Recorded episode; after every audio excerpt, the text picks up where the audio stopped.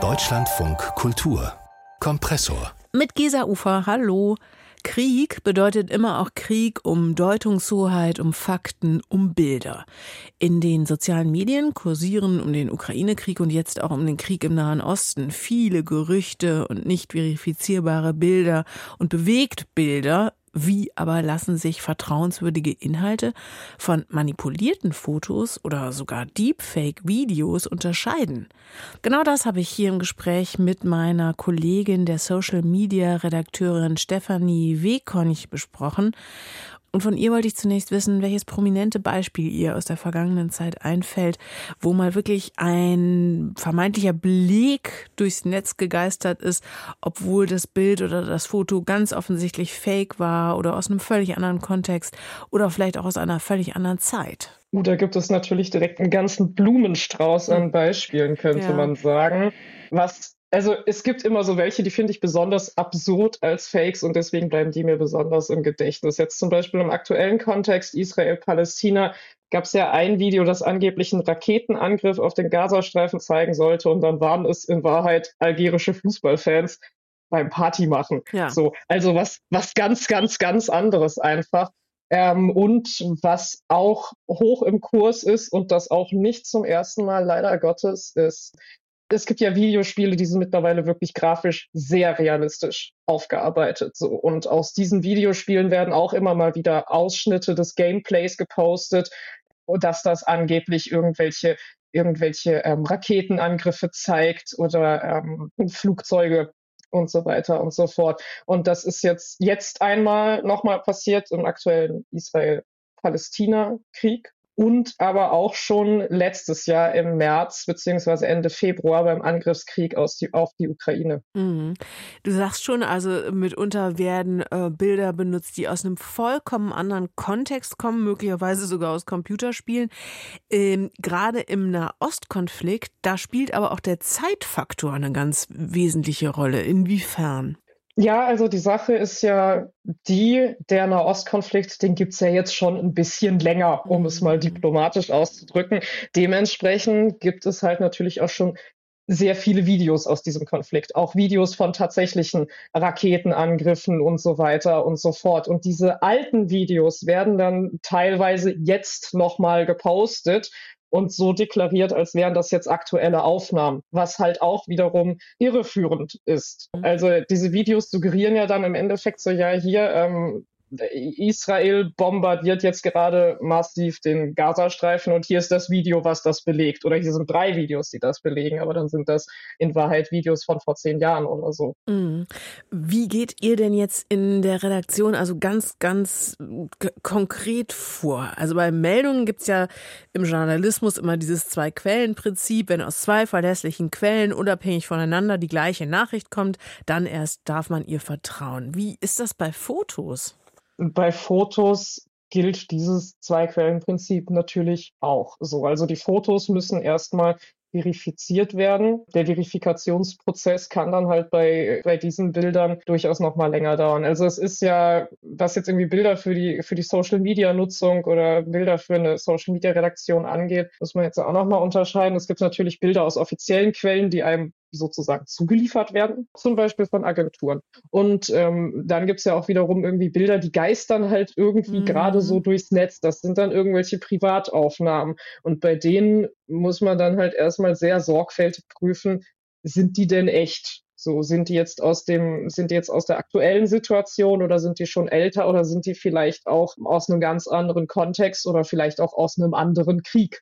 Also was sind so die gängigsten Methoden? Es gibt ein paar Methoden so, aber was Bilder angeht und auch Videos angeht, ist die gängigste, würde ich sagen, das mit der Bilderrückwärtssuche. So, also Google hat eine Bilderrückwärtssuche. Es gibt auch noch eine andere namens TinEye und auch Yandex. Das ist quasi die russische Version von Google ähm, hat auch eine Bilderrückwärtssuche. Da packt man die Bilder dann rein und guckt mal, was einem dann so angezeigt wird, wo dieses Bild denn schon mal äh, mhm. äh, gepostet wurde. Und damit kann man dann zum Beispiel rausfinden, ob das Bild jetzt vielleicht schon 2015 gepostet wurde, was natürlich dann wiederum ausschließen würde, dass es aus dem aktuellen Konflikt ist. Allerdings. oder aus der aktuellen Situation ist, weil Mhm. wenn es schon 2015 gepostet wurde, dann offensichtlich nicht. Ähm, diese Rückwärtssuchen äh, stoßen aber natürlich auch an ihre Grenzen, vor allem wenn man sie dafür nutzen möchte, Videos zu verifizieren, also Video-Footage. Denn ähm, die Screenshots aus diesen Videos, die man machen kann, sind oft relativ verwackelt. Ah, Und da kann dann halt alles Mögliche sein. Also da investiert man dann schon ein Stündchen oder zwei äh, da rein, einfach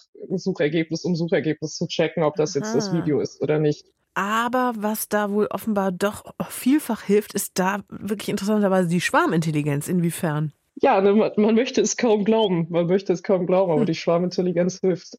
Zum Beispiel genau, als jetzt die Proteste in Frankreich kürzlich waren, wurden da ja auch allerlei wilde Videos gepostet. Und dann gab es da auch ein Video, ähm, in dem Autos aus Parkhäusern rausgeflogen sind. Also im Sinne von so hier, die Leute schubsen im Zuge der Proteste einfach Autos aus Parkhäusern raus. Das war dann aber ein Ausschnitt aus Fast and Furious Oh nein. also aus der Filmreihe. Jetzt kann man natürlich nicht von allen Menschen auf diesem Planeten erwarten, dass sie die komplette Fast and Furious-Reihe in- und auswendig kennen und deswegen diese Szene sehen und sich direkt denken, so, ah ja, nee, das ist fake. Aber es gibt ja noch genug andere Menschen im Internet, die dann vielleicht diese Filmreihe kennen. So, und die kommentieren dann zum Beispiel darunter, nee, das ist Quatsch, das ist ja aus Fast and Furious. So, das Hm. liest man dann als Journalistin und checkt dann nochmal einmal gegen. Also schaut sich dann halt nochmal die entsprechende Filmstelle an und weiß dann, ja, ist tatsächlich fake.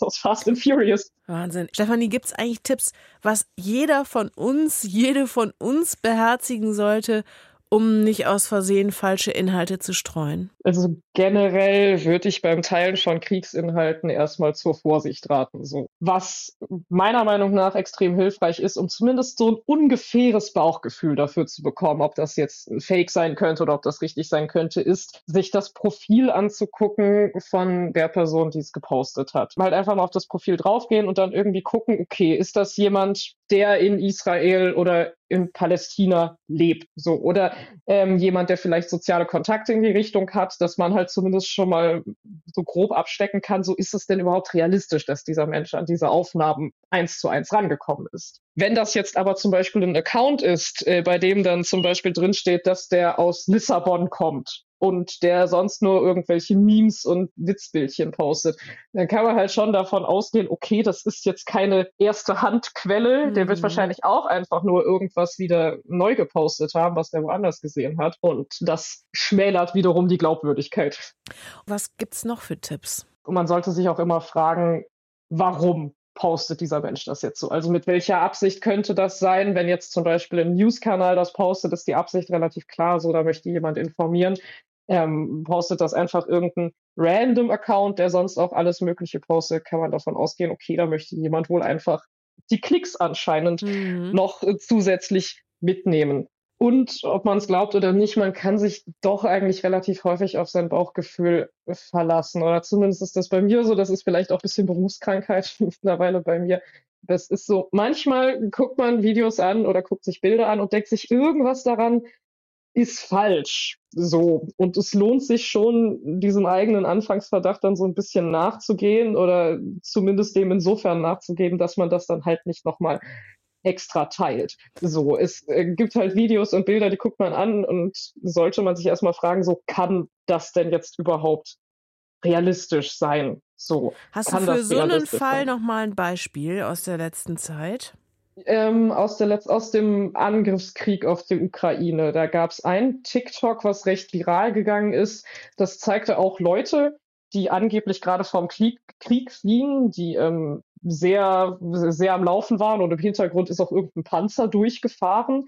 Aber irgendwas an dem Video war falsch. So. Und dann habe ich mir das nochmal so zweimal angeguckt und auch nochmal langsamer angeguckt so, und dachte mir so, die Klamotten die Kleidung von den Menschen ist ganz, ganz anders. So, das war halt so richtig, ähm, ja, alter, also es war sehr altbackene Kleidung gewesen. Also so ein äh, Kostümfilm im Grunde, ja? ja, genau, Oh genau. Mann. Und das, das war's dann letztendlich auch. Das war tatsächlich eine Videoaufnahme von einem äh, Reenactment-Event, wo der ein Konflikt aus dem, ich glaube, es war damals Erster Weltkrieg oder sowas nachgespielt wurde und deswegen hatten die alle diese altbackene Kleidung an.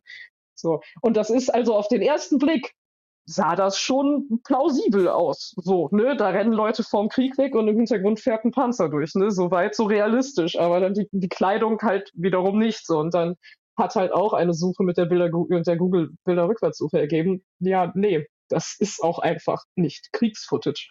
Bilder und Videos aus dem Nahen Osten füllen momentan unsere Timelines. Worauf wir achten können, um Fakt von Fake zu unterscheiden, das genau haben wir mit unserer Kollegin der Social Media Redakteurin Stefanie Wekon besprochen.